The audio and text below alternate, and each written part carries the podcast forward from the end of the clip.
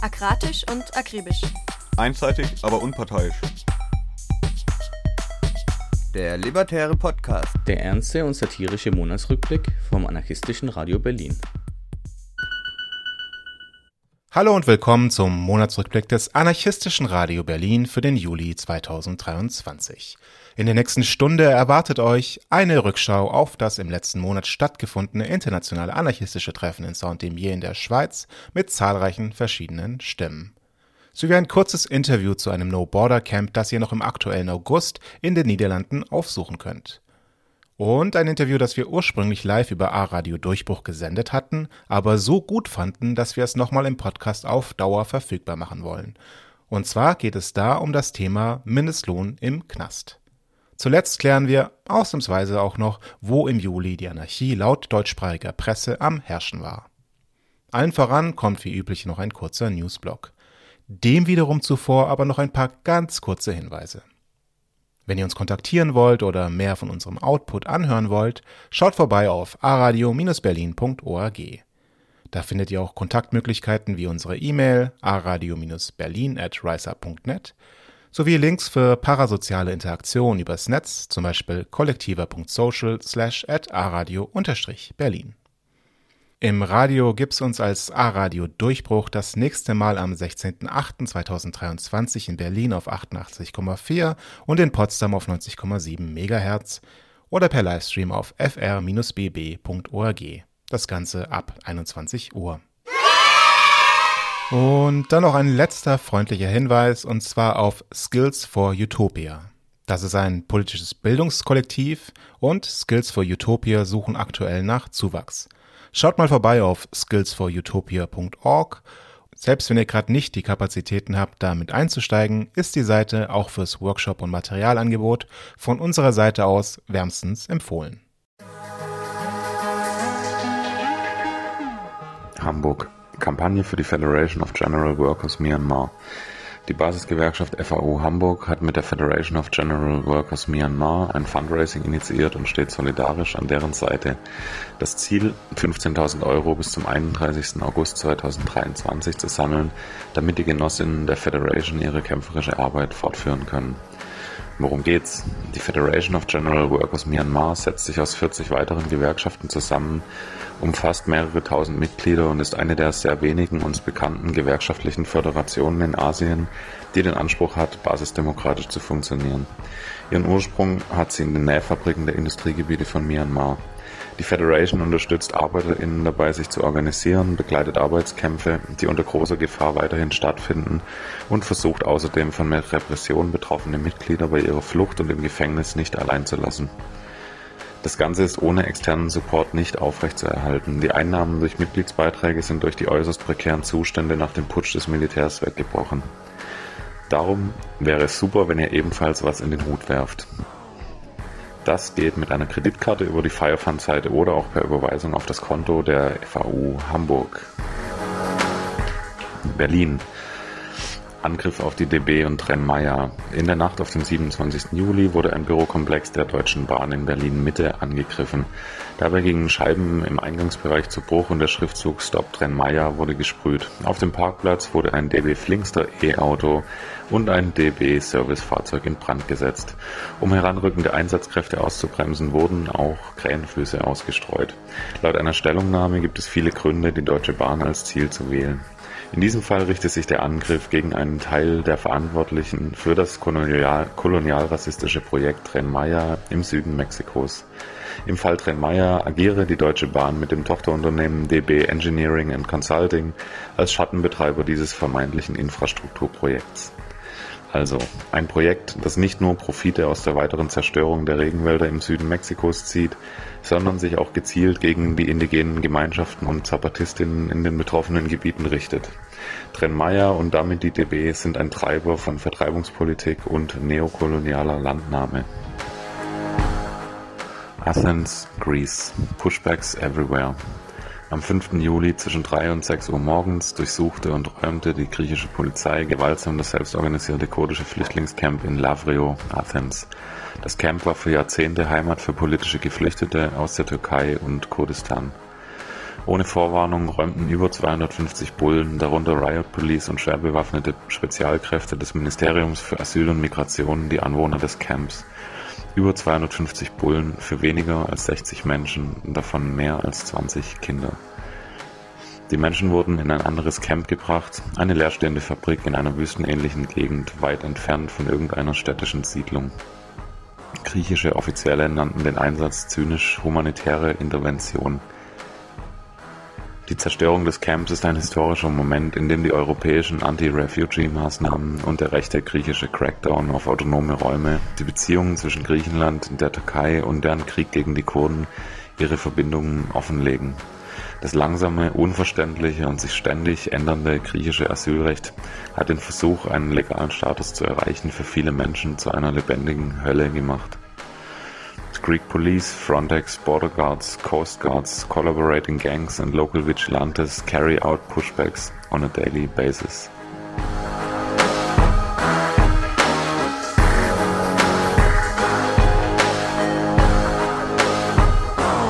Unter den Tausenden von Anarchistinnen in Saint-Emier waren noch verschiedene Leute vom Radio. Wir wollten das Treffen gerne Revue passieren lassen und haben uns entschieden, das Ganze in Form einer Collage zu machen. Dafür haben wir Menschen vom Radio, aber auch aus unserem Umfeld gebeten, Anekdoten, Kommentare oder Einschätzungen aufzunehmen. Viel Spaß!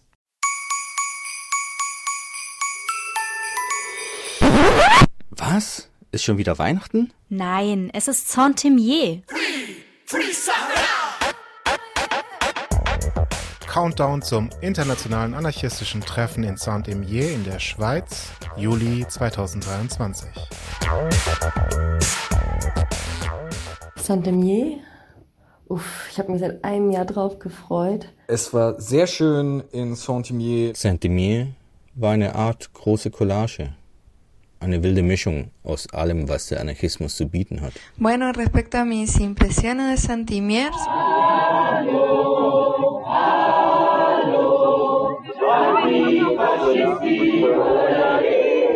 Sich mit 4000 anderen Anarchistinnen äh, gemeinsam in Saint-Imier zu treffen, war auf jeden Fall ein super cooles Erlebnis. Klar, es gab auf jeden Fall den einen oder anderen Konflikt, aber es war auch eine super Chance, vorhandene Kontakte auszubauen, zu verbessern, neue Leute kennenzulernen, äh, neue Sachen zu lernen. Como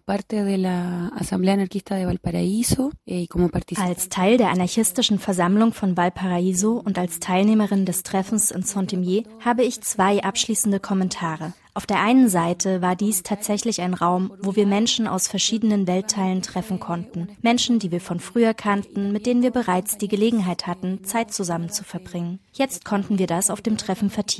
Und wir konnten Menschen aus Lateinamerika und anderen Weltgegenden außerhalb Europas treffen, was eine sehr wertvolle Erfahrung war. Wir konnten von den Erfahrungen anderer Genossinnen lernen, neue Kontakte herstellen und Netzwerke zwischen Organisationen, aber auch Individuen knüpfen. Es war sehr schön in Saint-Imier Leute von der Balkan Anarchist Book Fair wieder zu treffen, die ich dort erst kennengelernt habe. Es gab sehr leckeres Essen spannende Vorträge. In so einem ehemaligen Altenheim waren die Räume wirklich bis auf den letzten Platz voll und noch aus dem Raum heraus haben Leute zugehört.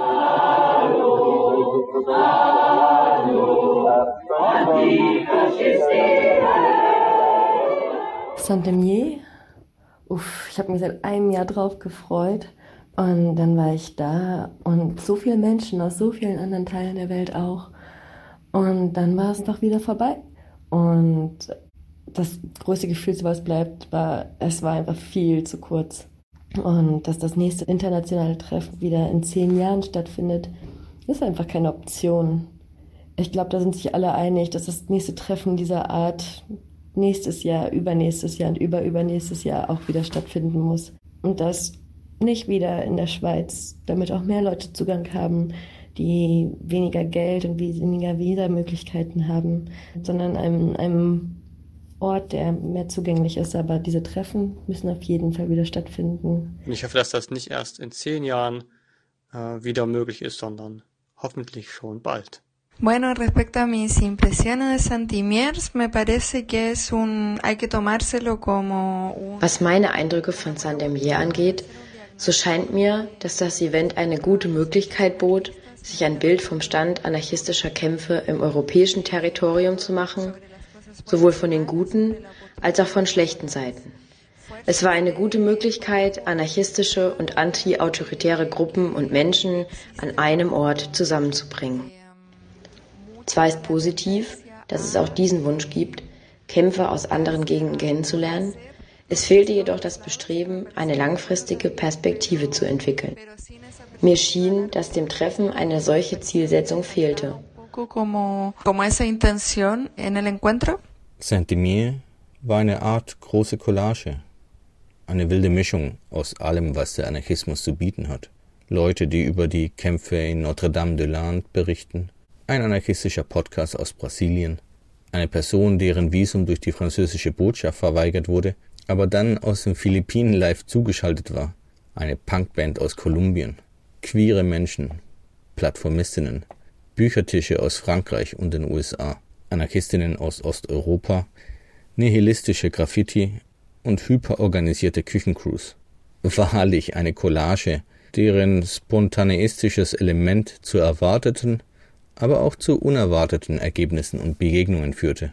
Workshops, die ausfielen, aber von den Anwesenden in eigener Regie derart prägnant ausgefüllt wurden, dass ich mich fragte, ob der ursprünglich angedachte Workshop wirklich hätte besser ausfallen können.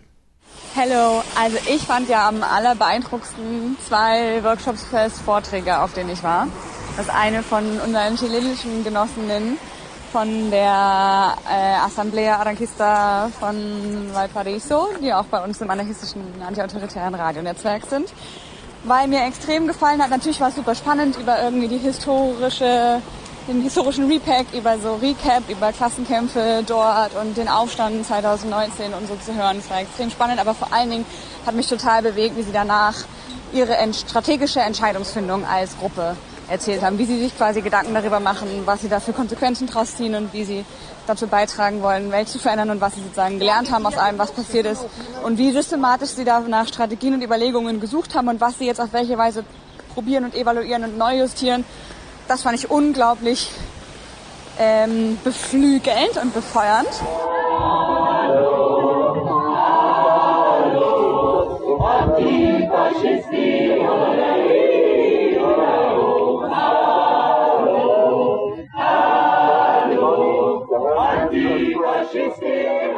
Es gab sehr motivierte Leute beim Radio, die da andauernd äh, Live-Interviews geführt haben, mit denen man toll zusammenarbeiten konnte. Und die Vielsprachigkeit und Sprachkenntnisse der anderen, die waren beeindruckend. Eben mal so ein Interview auf Italienisch führen, danach auf Spanisch, dann wieder Französisch und Englisch. Es gab unglaublich viel Programm und die Schweiz bietet einfach eine wunderbare Kulisse. Und es ist schon lustig, irgendwie durch so ein, ich glaube, 5000 Seelendorf zu gehen und in jeder Straße sind AnarchistInnen. Davon sollen es ja dann am Ende auch 4000 gewesen sein. Und äh, so eine Doku über Gelbwesten, die bleibt mir in Erinnerung. Mm, pero por otro lado, también creo que fue un encuentro auf der anderen Seite hatte das Treffen auch einen sehr starken Festivalcharakter, was natürlich in Ordnung ist, sich jedoch nicht dafür eignete, tiefergehende Vernetzungen zu entwickeln, die auf den Ideen und den Praktiken des Anarchismus basieren. Ich würde sagen, dass ich speziell bei diesem Punkt Zweifel habe, ob das Ziel erfüllt wurde, uns jenseits des Erinnerns und jenseits des Events an sich zu verbünden, sprich im Sinne einer Zukunftsvision und gemeinsamer Vorhaben für die anarchistische Bewegung auf globaler Ebene. Und ich denke, das kam im Vergleich zu den anderen Aspekten des Treffens zu kurz.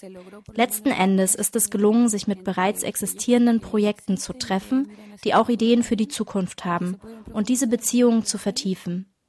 Das Treffen an sich diente aber eher der Erinnerung als der Entwicklung politischer Ideen. Und das hat mir gefehlt. Proyección política, que fue algo que, que sí eché bastante de menos. Es gab aber auch Dinge, die jetzt nicht so cool waren. Ich habe es nicht selbst miterlebt, aber es gab irgendwie Beef am Bücherstand wegen äh, Rassismusvorwürfen.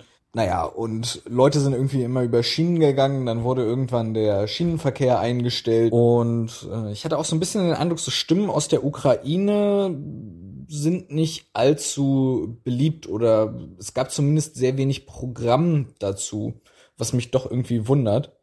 Und letztendlich so ein Kongress ist einfach besser, wenn man viele Leute dort kennt. Und die muss man eben noch kennenlernen. Und noch eine Sache, wenn man nicht gerade eine Schweizer SIM-Karte hat, war die Kommunikation einfach schwierig, beziehungsweise fand dann eben nicht statt, wenn man sich nicht gerade über den Weg lief. Das macht Dinge auch nicht immer einfach. Aber insgesamt hat es sich auf jeden Fall gelohnt, nach Saint-Imier zu fahren, Leute kennenzulernen, äh, bei Konzerten, bei Vorträgen dabei zu sein, Radio zu machen. Und auch der äh, Vortrag über so Revolutionen im Sudan und im Iran und wie man sich da als internationale Bewegung zu verhalten kann, um irgendwie immer so revolutionäre Prozesse in die richtige Richtung hin zu unterstützen und davon auch zu lernen. Das fand ich irgendwie auch richtig schön.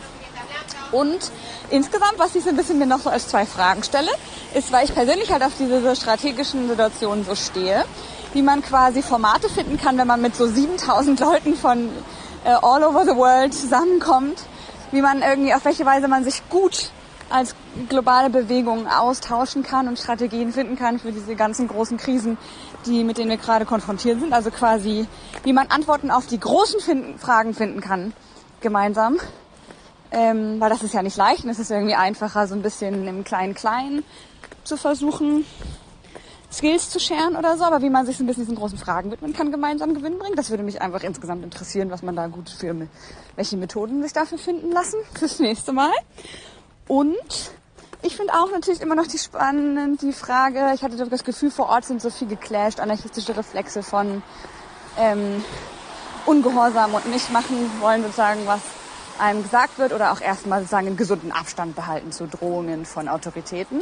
Und aber auch der Versuch natürlich irgendwie so kooperativ zu sein mit der lokalen Bevölkerung vor Ort und keinen unnötigen Stress zu haben. Und ich hatte das Gefühl, dass es da keine sinnvolle Balancierung von diesen ganzen äh, Ansätzen gegeben hat, sondern dass irgendwie nur aufeinander geprallt ist. Und ich fände es irgendwie mega spannend, wie man sich dem vielleicht sogar schon im Vorfeld von so riesigen Events schon gemeinsam stellen kann, damit man sich zusammen die Frage beantworten kann, wie viele Graffitis wollen wir, dass es da nach uns gibt und wenn ja, welche oder welche Regeln wollen wir aufstellen, die wir uns halten und welche nicht und wie gehen wir mit Drohungen von Autoritäten um und dies und jenes. Und da bin ich gespannt drauf, ob man da in Zukunft sich was, ob wir da schaffen, in Zukunft was Gutes zusammen zu überlegen. Ja, ich fand es insgesamt sehr interessant da zu sein. Hallo, hallo, eine Anarchismus-Collage ist aber auch ein grell aufleuchtendes Zeichen der Hilflosigkeit oder zumindest falsch gesetzter Prioritäten, denn Collagen sind ein schönes Mittel, um eine schnelle und bunte Übersicht über ein Thema zu liefern, nicht jedoch um an die Wurzel der Probleme zu gehen. Die Balkan Anarchist Book Fair hatte ein Konzept vorgelegt, es hätte sich gelohnt, auf dieser Erfahrung zu bauen und es weiter zu verbessern. Clusterdebatten mit international diversen und vorbereiteten Positionen unter Einschluss des Publikums und womöglich über mehrere Tage hinweg.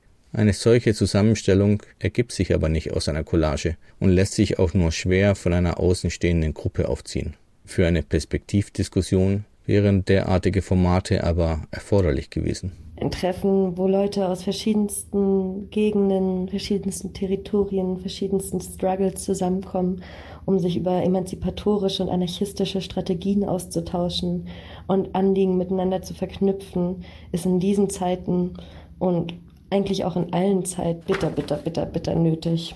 Das Zusammenkommen von Gefährtinnen aus verschiedensten Gegenden hat mir Mut gegeben hat mich daran erinnert, dass es an vielen Orten Gruppen gibt, die Sand ins Getriebe des zerstörerischen Normalzustands werfen. Dass unsere Ablehnung des Normalzustands eine Stärke ist.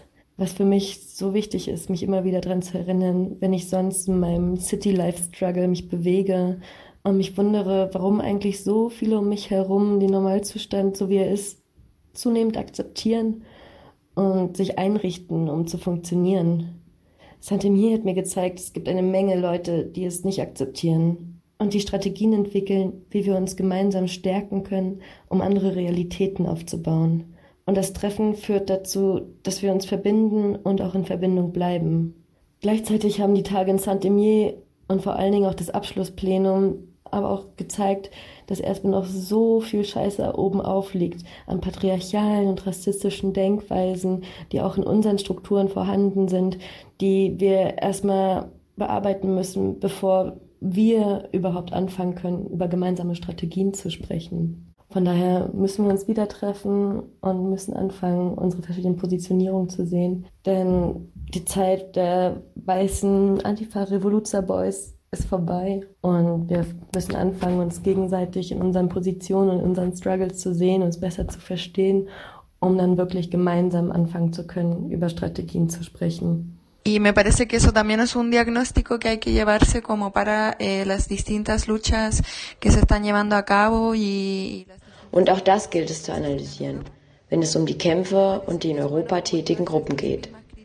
Ebenso wie die Kritik, dass das Treffen einen zu starken Fokus auf Musik und Ausstellungen gelegt hat, nicht jedoch auf politische Debatten und Gespräche. Ich stamme nicht aus dieser Region und habe keine große Erfahrung mit Organisierung in diesen Breiten. Das, was meinen Eindruck nach dem am nächsten kommt, sind die Treffen, die die zapatistischen Gemeinschaften organisieren. Und mir scheint, dass dort, immer wenn es ein Treffen gibt, es auch das Bestreben gibt, einen gemeinsamen Folgeschritt zu suchen und zu beschließen. Das kann etwas sehr Einfaches sein. Auf der letzten Karawane gegen den Tren Maya, den Extraktivismus und die Repressionen gegen zapatistische und indigene Gemeinschaften wurde ein globaler Aktionstag am 12. Oktober beschlossen. Dabei wurde nicht genau definiert, was am globalen Aktionstag passieren soll, aber eben doch den Tag an sich als nächsten gemeinsamen Schritt. Und ich denke, bei einem solch großen Treffen wäre es wichtig, so etwas zu haben, etwas weit gefasstes, das den Leuten aber das Gefühl vermittelt, mit einem gemeinsamen Ergebnis und mit einem Vorhaben nach Hause zu gehen. Ich denke, das hat großes Potenzial und beim Abschlussplenum habe ich so etwas vermisst. Ich denke, beim nächsten Megatreffen dieser Art könnte man so etwas machen. Bei diesem Treffen gab es enorme Potenziale, die jedoch verschenkt wurden. Und das ist natürlich eine Kritik am Treffen insgesamt. Klar war das ein Herkulesakt für diejenigen, die dieses Treffen hier auf die Beine gestellt haben. Und wir sollten daraus mitnehmen, dass es durchaus möglich ist, ein solches Treffen zu organisieren. Und ganz offensichtlich besteht auch ein Interesse, daran teilzunehmen. Was fehlte, war ein Blick in die Zukunft und mehr Räume, in denen tatsächlich politische Debatten stattfinden konnten. Und für mich ist das womöglich ein Spiegelbild der Bewegung in Europa.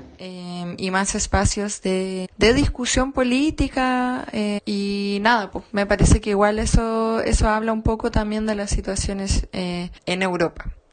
Yes. Das internationale und strömungsübergreifende Potpourri. Hm, was kann ich dazu sagen? Es war schön, derart viele Leute aus unterschiedlichsten Gegenden zu treffen. Ist daraus automatisch etwas entstanden? Eher nicht. Und sind wir als Bewegung zusammengekommen?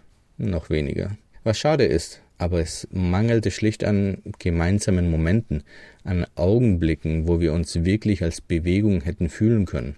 Wenn der einzige derartige Moment das Anstehen an der Essensschlange ist, ist es schwierig, ein gemeinsames Gefühl zu entwickeln. Ähnliches lässt sich auch zum Thema der Vernetzung sagen.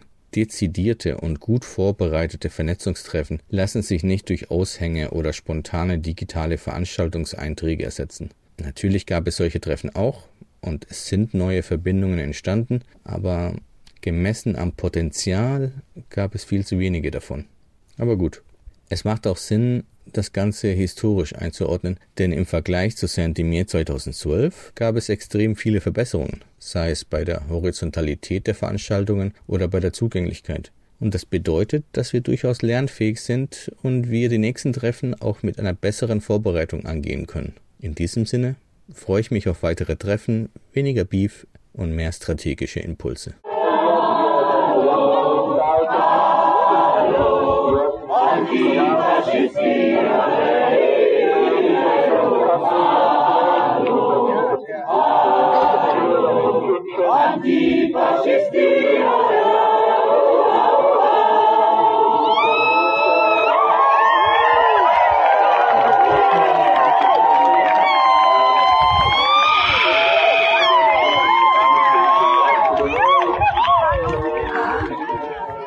Nun ein Interview zu einem in Kürze anstehenden No Border Camp.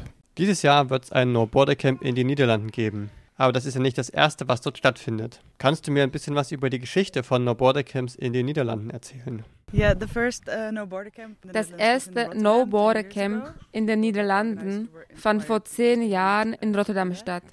Die Leute, die es organisiert haben, wurden inspiriert, weil sie in Calais waren. Rotterdam ist ein wichtiger Ort, weil man dort einen Hafen hat, über den die Menschen in die Niederlande kommen. Dort befindet sich auch das Auffanglager, in dem Geflüchtete festgehalten werden. Das war also das erste grenzüberschreitende Lager in den Niederlanden. Und dies wird das vierte und das erste im Norden der Niederlande sein. Die letzten Wochen waren ja eine sehr turbulente Zeit für die niederländische Regierung. Sie mussten auch wegen ihrer aktuellen Migrationspolitik zurücktreten und ich denke, das wird bestimmt auch ein großes Thema bei den kommenden Wahlen sein. Aber wie sieht die Situation für Migrantinnen in den Niederlanden eigentlich aus? Mit welchen Herausforderungen sind Geflüchtete oder Menschen auf der Flucht konfrontiert und wie reagiert die Regierung auf die Menschen, die ankommen? Wenn man über die Probleme der Migration in den Niederlanden spricht, denken die meisten Menschen, die von der Situation wissen, sofort an Te Appel. Das ist ein kleiner Ort im Norden des Landes und ist das einzige Flüchtlingsregistrierungszentrum der Niederlande. Jeder Geflüchtete, der Asyl beantragen will, muss also dorthin reisen. Und im letzten Sommer schliefen Hunderte von Menschen vor den Toren des Zentrums bei Kälte und Regen, ohne Essen oder Unterkunft und ohne dass die Regierung irgendeine Verantwortung übernahm. Es wurde sogar so schlimm, dass Organisationen und Einzelpersonen Zelte sammelten. So hatten die Menschen einen kleinen Unterschlupf, aber der Bürgermeister von Te Appel verbot das Campen in den Zelten. Also ließ er die Polizei die Zelte von den Flüchtlingen wegnehmen. Im Moment sieht die Situation ein wenig besser aus. Ich habe gehört, dass ein paar Leute draußen schlafen, aber sie haben etwas bessere Notunterkünfte. Das Problem ist also nicht wirklich verschwunden, aber es ist aus dem Blickfeld der Menschen verschwunden. Aber die Menschen halten sich in den Niederlanden immer noch unter wirklich unmenschlichen Bedingungen auf. In diesem Sommer scheint es ja in ganz Europa eine ganze Menge von No-Border-Camps zu geben. Arbeitet ihr auch mit anderen No-Border-Camps oder mit anderen No-Border-Strukturen zusammen? Und wie sieht die Zusammenarbeit aus, wenn es eine gibt? Ausgezeichnete Frage. Es gibt Kontakte. Ich denke, es wäre gut, wenn es mehr Kontakte zwischen den No-Border-Gruppen gäbe. Und ich denke, dass dies etwas ist, woran wir gerade arbeiten, indem wir voneinander lernen und erfahren, was in anderen Ländern geschieht.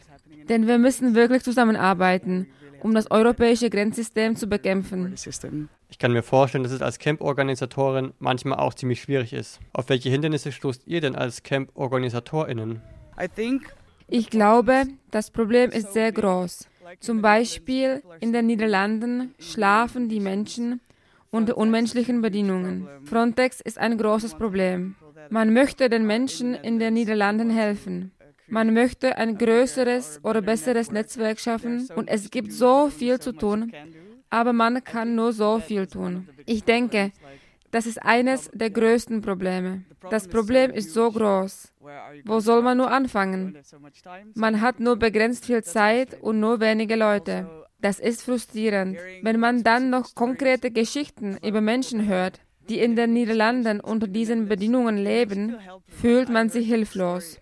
Ich hörte die Geschichte eines jungen Kindes, das innerhalb von drei Monaten dreimal von einer Notunterkunft in die nächste ziehen musste. Und es war ein Kind, das eine sehr komplexe medizinische Versorgung benötigte. Wegen der vielen Umzüge erhielt es keine angemessene medizinische Versorgung und wurde ins Krankenhaus angeliefert. Es ist also wirklich frustrierend, dass man das Problem nicht direkt lösen kann. Gleichzeitig arbeiten wir aber auch in einem besseren Netzwerk und tauschen unser Wissen untereinander aus. Das gibt mir Hoffnung, dass wir das Problem gemeinsam bekämpfen können. Das ist also gut. Auf der Webseite des No Border Camps schreibt ihr, dass ihr Antirassismus mit der antimilitaristischen Bewegung und der Bewegung für Klimagerechtigkeit zusammenbringen wollt. Wie wollt ihr diesem Ziel gerecht werden? Ich glaube nicht, dass wir alle Probleme sofort lösen können. Ich denke, es ist wirklich wichtig, alle zusammenzubringen. Deshalb haben wir Aktivisten aus verschiedenen Bereichen eingeladen, damit wir voneinander lernen können. Und wie können die Leute am No Border Camp teilnehmen oder Informationen darüber finden? Wir haben Informationen auf nobordercamps.eu. Leute können uns jederzeit eine E-Mail schicken. Die E-Mail-Adresse steht auch auf der Webseite. Und ein guter Weg, um auf dem Laufenden zu bleiben, ist unsere Instagram-Seite NoBorderNL. NoBorderNL.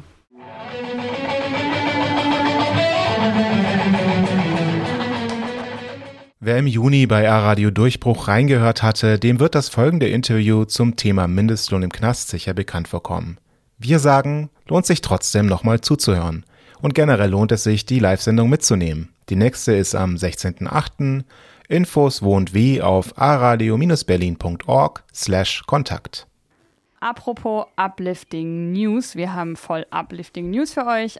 Gestern, also so richtig gestern, 20.06.2023, so richtig gestern hat das Bundesverfassungsgericht was total krasses entschieden, worum es um die Gefangenenvergütung in Deutschland geht. Dino, was war da los? Was geht? Erzähl doch mal. Ja, das Bundesverfassungsgericht hat jetzt nach Jahren, muss man sagen, über die Verfassungsbeschwerden von zwei Inhaftierten entschieden, einer aus Bayern, einer aus NRW. Und äh, die beiden haben argumentiert, dass der Gefangenenlohn zu niedrig ist und dass das verfassungswidrig ist. Und das Bundesverfassungsgericht hat gestern gesagt, ja, habt ihr recht. Krass, mit welchen Begründungen, wie haben, wie haben die gesagt? Ja, stimmt eigentlich. Also vielleicht muss man dazu einmal sagen, das ist nicht das erste Mal, dass die das sagen, sondern 1998, also vor 25 Jahren jetzt, hat ah. das Bundesverfassungsgericht schon mal gesagt, Leute, der Lohn für Inhaftierte ist zu niedrig. Nicht. Und dann haben die Bundesländer gesagt und auch ein Gesetz gemacht, wenn ich mich recht erinnere, ähm, und haben den Lohn angehoben. Aber halt nur um so vier Prozentpunkte und ah. wollten, sollten den eigentlich weiter anheben. Aber das haben sie nie gemacht. Das ist dann ins Stocken gekommen. Mhm, spannend. Ja, irgendwie, äh, irgendwie haben sie es nicht gemacht. Naja, und jetzt hat das Bundesverfassungsgericht gesagt, also Moment mal, so geht das gar nicht. Aber den RichterInnen ist wohl in der Anhörung klar geworden, ähm, Moment mal, die beiden Bundesländer, die haben ja gar kein schlüssiges Resozialisierungskonzept. Also das, worum es eigentlich gehen sollte im Bei Knast. Bei der Arbeit speziell oder im Allgemeinen meinst du jetzt? Genau, die sind über das Thema Arbeit da drauf gekommen, ähm, ah. nämlich Arbeit soll ja resozialisieren, das sagen die Justizministerien die ganze Zeit. Ähm, und dafür ist das auch gerechtfertigt, weil man dann früh aufstehen lernt, äh, dass die Leute ausgebeutet werden. Und eigentlich Aber, sollen Leute sagen, dankbar sein, dass sie arbeiten dürfen, deswegen brauchen sie sowieso gar kein Geld und diese ein bis drei Euro sind ja sowieso einfach nur aus Spaß. Genau. Und deshalb, und dann äh, hat das Bundesverfassungsgericht gesagt, ja, aber wait, Resozialisierung sehe ich genau. nicht. Also Arbeit soll resozialisieren, aber wie stellt ihr euch das mit der Resozialisierung eigentlich vor?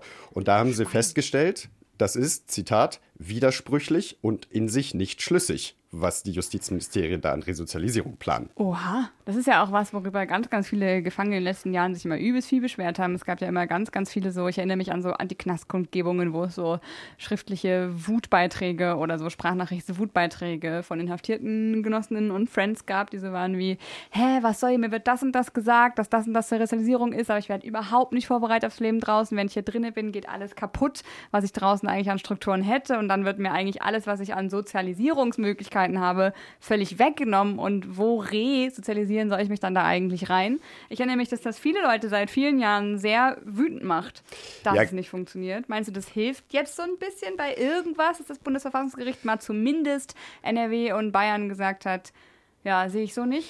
Ja, Fühle ich hilft. nicht euer Resozialisierungskonzept. Äh, also das Bundesverfassungsgericht hat vor allen Dingen gesagt, äh, so liebe Bundesländer, und das gilt eigentlich für alle Bundesländer, also nicht nur für Bayern und für Nordrhein-Westfalen, äh, ihr müsst, ihr habt jetzt zwei Jahre Zeit und bis dahin müsst ihr im Gesetz festschreiben, ein in sich schlüssiges und widerspruchsfreies äh, Resozialisierungskonzept.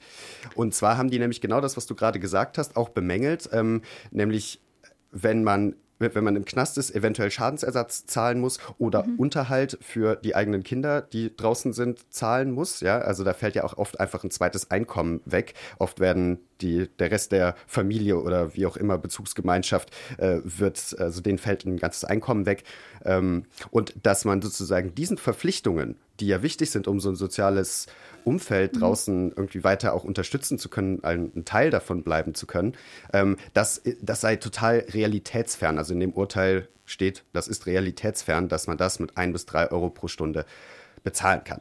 Aber jetzt nochmal für mich zum Verständnis. Das heißt sozusagen, dieses Urteil, was ja das Bundesverfassungsgericht gefällt hat, weil es ja um eine Verfassungsbeschwerde sozusagen ging, ja, nein. Ja, genau. Dass, ähm, dass Sie jetzt festgestellt haben, der Lohn muss höher sein, das leitet sich ab aus einem Verständnis, was das Bundesverfassungsgericht auch teilt, dass die Arbeit dazu beitragen soll, später wieder irgendwie ein funktionierendes Rädchen in der Gesellschaft zu sein, also aus diesem Resozialisierungsanspruch? Oder gibt es noch andere Rechtsquellen über, keine Ahnung, aber also Arbeitsgesetzgebungen oder sowas, über die die gesagt haben, das ist verfassungsfeindlich, dass der verfassungswidrig, dass der Lohn so niedrig ist? Nee, es geht schon um diesen Resozialisierungsaspekt. Bitte erklärt mir das nochmal auf.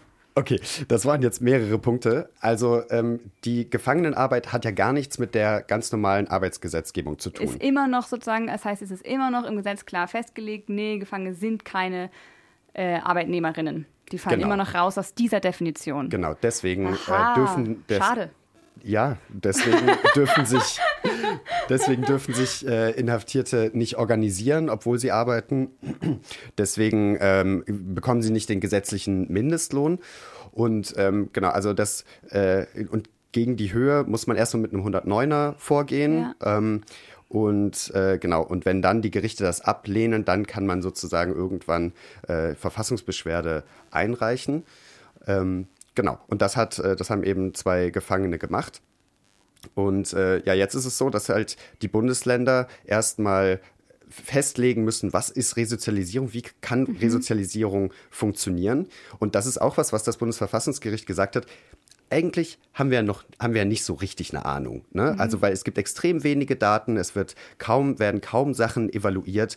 Die Anwältin von dem Beschwerdeführer hat mir zum Beispiel erzählt, mit der habe ich telefoniert, ähm, dass bei der Anhörung auch rauskam, dass der Strafvollzug in Nordrhein-Westfalen sehr wohl evaluiert wird. Also da gibt es eine wissenschaftliche Untersuchung, mhm. aber das Thema Arbeit findet darin gar nicht statt.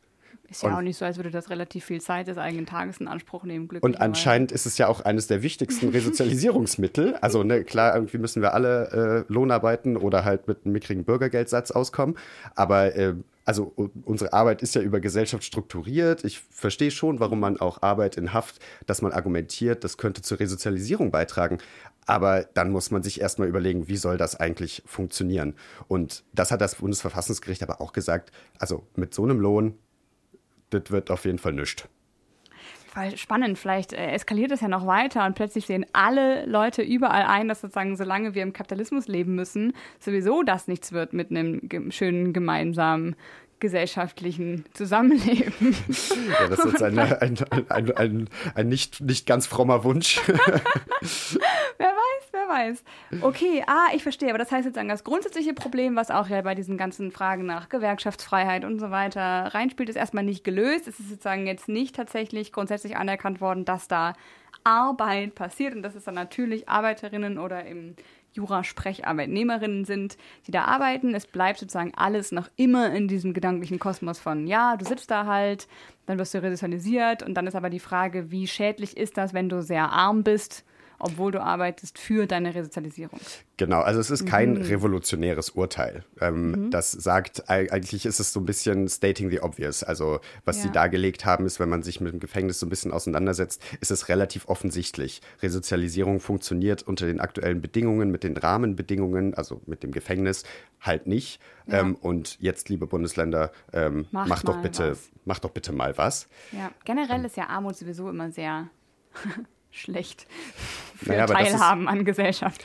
Das ist auch das, was da sozusagen dahinter steckt. Ne? Es ist äh, schon, das ist ja schon das Eingeständnis, dass ähm, ja. Armut ein, ein, ein Kriminalitätsfaktor ist, also in dem ja. Sinne, dass ja. arme Menschen halt stärker kriminalisiert werden. Und genau, also für die Bundesländer, ich, ich würde sagen, mal abwarten, was das jetzt konkret heißt. Das wäre nämlich meine, meine nächste Frage so ein bisschen gewesen. Gibt es irgendwas, was sich abzeichnet, was das jetzt vielleicht heißen könnte? Gibt es irgendwie was von wegen, ah, welche Prozesse werden jetzt in Gang gesetzt, die man jetzt weiter beobachten kann? Oder gibt es auch irgendwie so ein Gefühl von, aha, eventuell gibt es später mal 4 Euro die Stunde oder sowas? Gibt es irgendwas Hausnummernmäßiges oder gibt es konkrete Ansagen zu Nee, also, nee, das gibt es leider noch nicht. Also die Gefangenengewerkschaft fordert weiterhin den gesetzlichen Mindestlohn. Ähm, der wird es meiner Einschätzung nach wahrscheinlich eher nicht. Aber ich, also es ist noch nicht ganz klar abzusehen, das Urteil ist jetzt einen Tag her, es ist noch nicht ganz mhm. klar abzusehen, was die JVA und die Justizministerien jetzt machen. Weil mhm. entweder sie sagen, das interessiert uns alles nicht und wir äh, machen einfach so mehr oder weniger so weiter wie bisher, drehen, also ne, erhöhen den Lohn vielleicht auf 4 Euro pro Stunde, vielen Dank. So, oder die, die schlagen jetzt die Hände über dem Kopf zusammen und sagen, Mist, was wir da gemacht haben, ist irgendwie gar nicht verfassungsgemäß. Ja, dann müssen wir jetzt nochmal grundsätzlich ran. Das ich bin mir nicht ganz sicher, ob das, ob das passieren wird, weil das ist ja so eine Debatte auf so einer landespolitischen Ebene, vielleicht auch auf einer bundespolitischen Ebene. Und mit dem Thema Knast gewinnt man halt keine Stimmen. Ne? Also ihr kennt ja wahrscheinlich alle die, die Vorurteile gegenüber ja. Menschen, die im Gefängnis sitzen. Ja, eher das Gegenteil. Ne? Bei der, zumindest bei der letzten Berlin-Wahl, da haben wir ja auch schon viel drüber gelästert hier bei uns in der Sendung, ging es ja immer um längere Haftstrafen für mehr Dinge, was irgendwie eher auf den Plakaten stand, um Wählerinnen Herzen genau. zu entflammen. Und das ist aber auch, also das ist vielleicht, um mal äh, nochmal auf einen etwas hoffnungsvolleren äh, Ton zu enden, bevor wir dann nochmal einen Track spielen. Ähm, die für die Gefängnisse bedeutet das, dass der Strafvollzug oder auch für die Bundesländer bedeutet das, dass der ganze Strafvollzug teurer wird wahrscheinlich. Also selbst wenn man den Lohn nur um ein, zwei, drei mickrige Euro pro Stunde anhebt, das wird alles teurer. Das heißt, der Haushalt muss irgendwie größer werden und das ist sozusagen, das macht Druck, ja, da geht es dann auf einmal um Geld. Ja. Deswegen wollten die ganzen Justizvollzugsanstalten. Ja. Dann können wir uns das gar nicht mehr leisten, Leute anzusperren, weil sie kein Ticket hatten. Genau. Und das ist natürlich auch so das Ding, das ist ein guter Zeitpunkt, um, äh, um Entkriminalisierung zu fordern. Ja. Also, ne, der der letzte, das letzte Thema Ersatzfreiheitsstrafe, wo jetzt ein Gesetzesentwurf ja. vorliegt, ähm, der leider sehr schlecht ist, weil er die Anzahl der Hafttage nur halbiert und anstatt ernsthaft zu entkriminalisieren. Aber solche Themen äh, könnten, könnte man jetzt sozusagen voranbringen. Alles klar, vielen Dank erstmal schon für diesen Überblick. Heute haben wir den Fall, dass wir einen historisch einmaligen Zuwachs des Vermögens in den obersten 10 Prozent der Haushalte haben. Im Durchschnitt sind die Bruttolöhne in Deutschland gesunken. Und zwar 20 Jahre lang. Die Gehälter der Topmanager in Deutschland sind von dem 20-fachen auf das 200-fache gestiegen. Ein Drittel aller Beschäftigungsverhältnisse sind atypisch oder prekär. Und hier sehen wir wirklich eine, eine Abstiegsgesellschaft in der Form, dass es für Menschen im Grunde unmöglich geworden ist, aufzusteigen und dieses würdevolle Leben erreichen zu können. Mein Problem mit dieser Autorität, dass viele Leute blind gehorchen, aber nichts verstehen. Dein Leben reguliert durch Kommandos und Verbote, doch die Begründung bleibt erschlichen und verlogen. Dieses System setzt dich in Positionen, die dir das Gefühl verleihen, Macht zu haben. Doch im Endeffekt bleibst du auch nur ein Sklave, der brav gehorcht und dann macht, was man ihm sagt. Denn du stehst in der Bahn, bist am Leute kontrollieren. Denen es genauso dreckig geht wie dir, aber es gibt kein Mitleid, es wird nicht hinterfragt. Entfremdet von menschlichen Gefühlen bleibst du hart, so ist es nun mal und deshalb muss es so sein. Sie ist nicht gemeißelt in Stein, verwandt sich tief in deinem Geist, denn seit dem Kindergarten wurde dir diktiert, du hast Befehle auszuführen und nicht zu reflektieren. Mein Problem mit dieser Autorität, dass viele Leute blind gehorchen, aber nichts verstehen. Mein Problem mit dieser Autorität, dass viele Leute folgen, statt was zu unternehmen. Es ist wieder 1. Mai in Berlin.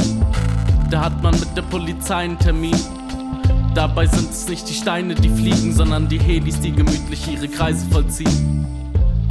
Doch nicht der Mai ist das Problem. Es ist die Zeit, in der wir leben, das System, das uns zwingt, uns bestimmt uns dazu bringt, uns immer mehr dem ewigen Konsum hinzugeben.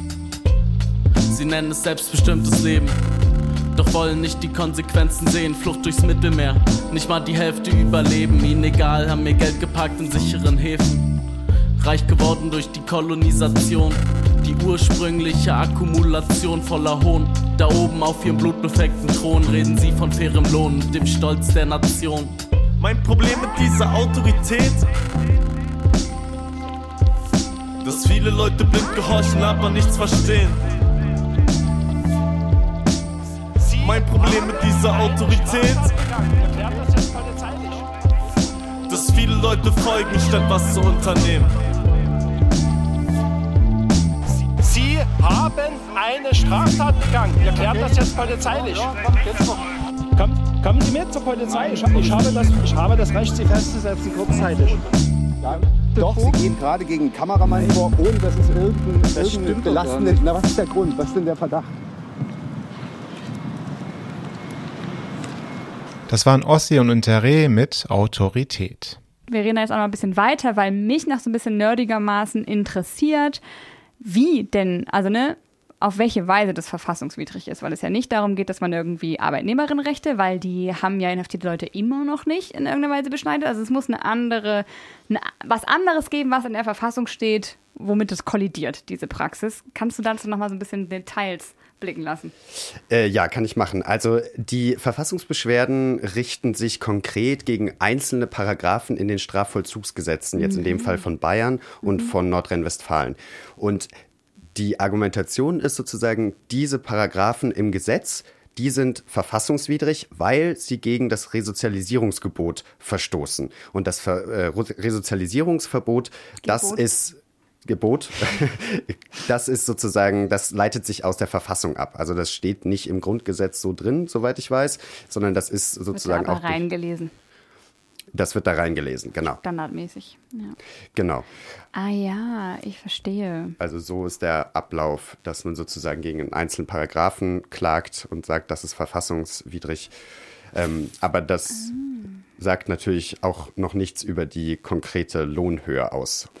Okay, mega interessant. Aber das heißt, würdest du dann jetzt sagen, es ist eigentlich eine große Chance, gerade dass wenn jetzt sozusagen diese Länder zwei Jahre Zeit haben, irgendwie mal darüber nachzudenken, und zwar alle geschlossen oder weniger geschlossen, wie jetzt eigentlich ähm, die ganzen, das ganze maßnahmenbreige Monstrum Resozialisierungskonzept der einzelnen Länder und auch den speziellen JVAs aussehen soll. Es gibt ja, wie wir vorhin schon erwähnt haben, übelst viel, was daran schief geht, ganz grundsätzlich und was es Leuten irgendwie übelst schwer macht, irgendwie das Leben zu führen, was sie gerne führen würden, nachdem sie aus dem Knast gekommen sind. Würdest du sagen, ist jetzt eine mega große Chance, weil die da sowieso grundsätzlich mal drauf gucken müssen, dass man auch parallel zu der Frage nach konkreter Lohnhöhe jetzt auch gerade ganz dolle andere Forderungen stark machen sollte? Würdest du sagen, dafür ist jetzt ein guter Zeitpunkt oder dafür sind die nächsten zwei Jahre ein guter Zeitraum? Also das ist natürlich auch so ein bisschen so eine Strategiefrage, würde ich sagen, auch äh, für eine Anti-Knast-Bewegung. Aber ich glaube, es macht, also ich glaube, es macht immer Sinn für Entkriminalisierung zu äh, sich zu organisieren. Ähm, Und jetzt ist vielleicht ein besonders guter Zeitpunkt dafür, weil jetzt kriegt man halt die Justizministerien bei einem Argument, das ihnen wirklich wehtut und das halt das Geld. Geld, Haushalt. Genau. Money, und Cash, Money. das ist ja vielleicht, wenn man sich den Freiheitsfonds mal anguckt und ähm, Ja. das Justice Collective hier in Berlin, äh, die sehr viel gemacht haben gegen die Ersatzfreiheitsstrafe. Ähm, da ist ja auch, also es gibt natürlich von den grundsätzlichen Erwägungen gegen Knast zu sein und gegen Kriminalisierung von armen Menschen, ähm, schwingt da auch immer so dieses Geldargument mit. Und das ist natürlich was, das wird halt auch in bürgerlichen Kreisen gehört. Ja, das ist mega spannend. Gibt es da irgendwie eine Chance? Na, wahrscheinlich nicht, weil da dieses Retaillisierungsding leider nicht greift. Gibt es irgendeine Chance, dass man da so, wenn es einerseits geht es ja darum, irgendwie Kriminalisierung von armen Leuten zu versuchen zurückzudrängen. Ähm, kann man auf der Ebene auch zum Beispiel versuchen, sowas wie Detention Centers oder irgendwie Abschiebehaft und so weiter anzugehen bei dem Cash Money Punkt? Wahrscheinlich nicht, weil das eine völlig andere rechtliche, auch ideologische, feindliche Ich Frage glaube, ist. ich glaube, das sind noch mal ein bisschen andere Diskussionen. Ähm, das Geldargument ist, also kann man, finde ich, auch da anführen, zu sagen, warum sollten wir Geld für Abschiebeknäste ausgeben? Das irgendwie erschließt sich mir nicht. Aber die, äh, damit hat das erstmal nichts zu tun. Also da geht es Ja. wirklich äh, in erster Linie um Strafhaft. Ähm, vielleicht- Justizvollzugsanstalten. Genau, vielleicht äh, ist es noch ganz spannend, irgendwie mal zu, zu überlegen, wie könnte sich denn so ein konkreter Lohn überhaupt berechnen? Weil, mhm. also was, was musste alles mit einfließen? Ähm, und da hat man jetzt, also das habt ihr ja wahrscheinlich auch alle mitbekommen, so die Inflation ist auch im Gefängnis angekommen. Ähm, der Einkauf ist in vielen JVA teurer geworden. Und äh, genau, die Löhne werden natürlich nicht angepasst. Also äh, ich glaube, in der in so Wirtschaftszeitungen nennt man das Reallohnverlust. Ja, also Real-Nicht-Lohnverlust in dem Moment. ihr bekommt gleich viel Geld oder gleich wenig Geld, aber alles andere wird teurer. Ja, und dann ähm, hat man in Knästen ja auch noch in Deutschland dieses Monopolproblem, diesen Massagleuten, dass es halt eh schon immer super leicht war, äh, Produktpreise zu verlangen, die eigentlich über dem marktüblichen Durchschnitt lagen und dann Inflation kannst du mal richtig reinballern. Genau, also das ist natürlich ein Kostenfaktor. Dann muss man Miete für den Fernseher bezahlen. Ähm, teilweise wird man an so Suchtmitteltests beteiligt oder können Gefangene beteiligt werden finanziell äh, oder auch Gesundheitsleistungen. Ne? Also da gibt es eine ganze Menge Sachen, von denen abgesehen, die wir eben schon erwähnt haben, Geld, das sozusagen, dass man an Menschen außerhalb des Knastes ähm, äh, zahlen muss. Davon abgesehen gibt es auch im Knast einfach sehr viele Ausgaben, die man hat. Äh, und genau, auch das ist ja so ein bisschen die Frage. Ich, ähm, Briefmarken zum Beispiel, weil man die nicht von außen reinschicken kann in Berlin. Genau, also es sind ja oft einfach so Dinge des, des täglichen Bedarfs und ähm, das hat natürlich auch nichts mit Resozialisierung zu tun, wenn man sozusagen von vorne bis hinten bevormundet wird. Also Ne, wenn man irgendwie, also ja. wenn man draußen nicht besonders gut mit Geld umgehen kann, dann lernt man das halt drinnen auch nicht. Also das ist ja irgendwie, ähm, da gibt es auch eigentlich einen sogenannten Angleichungsgrundsatz, der ist euch wahrscheinlich auch allen bekannt. Also das Leben drinnen soll so weit wie möglich dem Leben draußen ange angepasst werden. Ähm, wie das bei der Institution Gefängnis grundsätzlich überhaupt möglich sein soll, sei mal dahingestellt. Aber ähm, dann also na, aus dieser Erwägung heraus, äh, draußen ist es so, ich arbeite, ich verdiene mehr oder weniger angemessen Geld dafür und davon zahle ich meine Miete. Das ist ja komplett aufgehoben. Und das Bundesverfassungsgericht hat in seinem Urteil auch gesagt, dass dadurch, dadurch dass dieser Zusammenhang zwischen einem gerechten Lohn für die Arbeit, die mir da abverlangt wird, also es gibt ja eine Arbeitspflicht in Haft, ja. auch wenn die nicht so oft mit harten Sanktionen durchgesetzt wird, angeblich, ähm, aber wenn dieser Zusammenhang nicht mehr gegeben ist, dann werden die Leute zu Objekten staatlicher Gewalt degradiert. Das hat das äh, Verfassungsgericht so da reingeschrieben. Also an diesem Resozialisierungsgebot hängt schon eine ganze Menge und auch an der Höhe des Lohns. Wobei natürlich, wir würden jetzt natürlich die Perspektive stark machen, dass man auch so ein Objekt staatlicher Gewalt ist, auch wenn man 12 Euro die Stunde kriegt und dabei eingesperrt ist und nicht seine Zelle verlassen kann, wenn man will. Wenigstens einen Teilaspekt hat auch das Verfassungsgericht begriffen. ähm, ja, während wir darüber nachdenken, was es sonst noch alles für gute Konsequenzen haben könnte, dass dieses Urteil gestern gefallen ist. Wie gesagt, bei allem sagen wir immer, ja, das geht uns immer nie weit genug und die ganze Gesellschaft muss ganz anders sein. Aber man kann sich ja auch mal auf das Positive und Konkrete konzentrieren. Deswegen brainstormen wir gleich nochmal, was man dann noch vielleicht alles Sinnvolles draus ziehen kann. Jetzt sind wir fast am Ende. Da bleibt nur noch eins. Der Fall ist erledigt. Du bist hier nicht der Captain. Das ist hier keiner. Hier herrscht Anarchie. Hallo und willkommen bei Wo herrscht Anarchie? Wir haben sehr viel recherchiert und geschaut, hier eine Zeitung aufgeschlagen, dort ein Newsblog gelesen, ganz da drüben eine Radiosendung angehört. Und wir könnten euch allerhand berichten von 17 Katzen, die Anarchie gefrühstückt haben, über Deichkind, die in Frankfurt mit Party und Anarchie begeistern, darüber, dass in Stuttgart in den verborgenen Zonen hinter den Häusern wilder Wein und Anarchie gedeihen. So die Stuttgarter Zeitung. Bis hin zur Feststellung im Volksblatt.at, dass Themen wie Anarchie, Freiheit, Moral, Krise und Scheitern aktueller denn je sind. Aber wir haben keine Zeit, da tiefer einzutauchen. Denn irgendwie fiel immer und immer wieder dieses eine Wort Sentimier hm, Sentimier. Irgendwas klingelt da, aber was nur? Lass uns mal schauen, was die sagen. Der Schweizer Blick schreibt: Tausende Anarchisten treffen sich in Saint-Imier. Wie ein unscheinbares Uhrmacherdörfchen im Berner Jura Weltgeschichte schrieb. Und weiter heißt es im Text: Anarchistinnen und Anarchisten lehnen die Autorität in aller Form ab egal ob sie staatlich, wirtschaftlich oder gesellschaftlich sind. Der Verein mache aber nichts Illegales und habe auch mit der Berner Kantonspolizei Kontakt, so die Veranstalter. Gut, da fragen wir uns natürlich, was die Zeitung erwartet hat, was der Verein der Presse so alles erzählt. Wir sind eigentlich voll der Untergrundclub, der reihenweise Anschläge verübt, aber psst. Jedenfalls heißt es weiter. Denn Anarchie bedeutet nicht Chaos und fehlende Ordnung, betonen die Veranstalter. Vielmehr gehe es um eine Bewegung, die sich gegen jede zentralistische und autoritäre Macht wende. Naja, das klingt doch schon wieder ganz anders. Denn Cops können wir nun wirklich keine gebrauchen.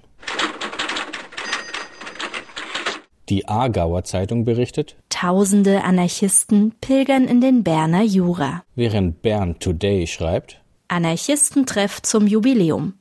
Antiautoritäre Vision bringt uns zusammen. So gesehen scheint es sich bei Saint-Imier um eine quasi religiöse Versammlung zu handeln, jedenfalls aus Sicht dieser Zeitungen. Die Neue Züricher Zeitung hingegen titelt Das Schweizer Uhrmacherdorf Saint-Imier wird zur Anarchistenhochburg. Da kommt doch der Kampfcharakter sehr viel mehr zum Vorschein. Das sehen aber nicht alle so. Die Jungfrau Zeitung stellt fest, Die Bevölkerung des 5200 Seelenortes mischt sich neugierig und offensichtlich ohne Probleme unter die Anarchisten. hm, scheint alles doch sehr harmonisch und friedlich gewesen zu sein. Der Titel der Taz lautet, Anständiger Anarchismus. das ist natürlich äußerst anständig von der Taz. Die WOTS aus der Schweiz schreibt schließlich nicht nur, Mit der Anarchie ist es wie mit der Liebe. was ja irgendwie stimmt, sondern auch, Saint-Imier ist weltweit ein Code für Anarchismus. Und weiter heißt es dort, Damals, heute und morgen lebt die anarchistische Idee überall da, wo Menschen sich selbst organisieren und füreinander einstehen. Überall, wo sie auf Liebe, Fürsorge und Solidarität bauen, statt auf Konkurrenz und Profit für einige wenige. Wo sie sich zusammenschließen und sich gegen Ungerechtigkeiten wehren. Überall, wo Menschen weder befehlen noch gehorchen wollen und sich Freiheit, Glück und ein gutes Leben für alle wünschen. Die Idee lebt weiter. Jetzt sofort. wow, eine wunderschöne Zusammenfassung. SRF Audio. In der Uhrenstadt Saint-Imier im Berner Jura treffen sich noch bis morgen Abend mehrere Tausend Anarchistinnen und Anarchisten. Sie feiern den 150-Jahrestag vom Kongress von Saint-Imier. Der Kongress gilt als Geburtsstunde vor anti-autoritären Internationalen. Fabrikarbeiterinnen und Arbeiter haben sich dann zusammen da 1872 zu einer Arbeiterbewegung Ja, spannend.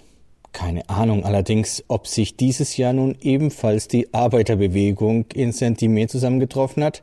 Jedenfalls gibt es eine Person, die sehr viel weiß zu Saint-Imier. Einer, der schon immer für die anti-autoritäre Bewegung Sympathie hatte, ist der Genfer Schriftsteller Daniel de Roulet. Der 79-Jährige ist in Saint-Imier aufgewachsen als Pfarrerssohn, hat in den 1968er studiert. Für seinen Roman «Zehn unbekümmerte Anarchistinnen» hat er Freiheits- und Solidaritätsidee von denen aufgeschafft. Der Jean Lichti hat Daniel de Roulet in Saint-Imier getroffen und ihn gefragt, ja, was sein erster Eindruck von dem Jubiläumskongress ist. Ich finde, die Leute sind unglaublich friedlich da oben. Und äh, es ist eine junge Generation. Es sind Leute, die ganz jung sind oder, oder um die 30. Und das hätte ich jetzt nicht er erwartet. Und es gibt so ein Klima, wo, wo, wo eigentlich auch die Leute vom Dorf anerkennen und froh sind und, und eigentlich stolz sogar, sagen so, so, das ist jetzt, das sind wir jemand, oder? Einer von sagt Ich finde, das, das zeigt auch, oder, der Stolz, der auch von den, von den Uhrenmachern noch immer da ist. Und Anarchie hat sich dann in dem Bett auch können erwecken, oder? Ja, die Anarchie macht auf jeden Fall richtig gehende Sprünge, wenn sie auf eine Bevölkerung trifft, die sogar stolz auf die anarchistische Vergangenheit ist. Welche Bedeutung hat denn Saint-Imier insgesamt? Wie La Tour Eiffel zu, zu, zu Paris gehört, dann gehört Anarchie gehört da zu, zu, zu Saint-Imier. Sagt der Daniel de Roulet, der ist aufgewachsen und schon lange Sympathie für die anti-autoritäre Bewegung hatte. Okay, das ist ein eingängiges Bild mit dem Eiffelturm. Aber da geht doch sicher noch mehr. Wofür steht Sentimir noch? Wir sind der, der Davos von, der Anarchie. Oder. In der Tat. Hier werden Weichenstellungen für die Bewegung debattiert, aber im Gegensatz zu Davos nicht von oben, sondern von unten.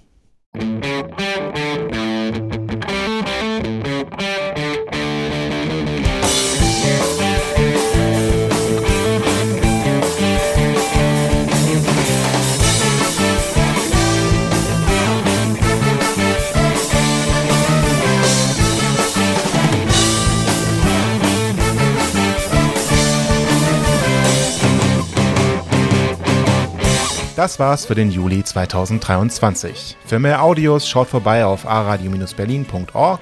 Macht's gut, passt auf euch auf und bis zum nächsten Mal. Su,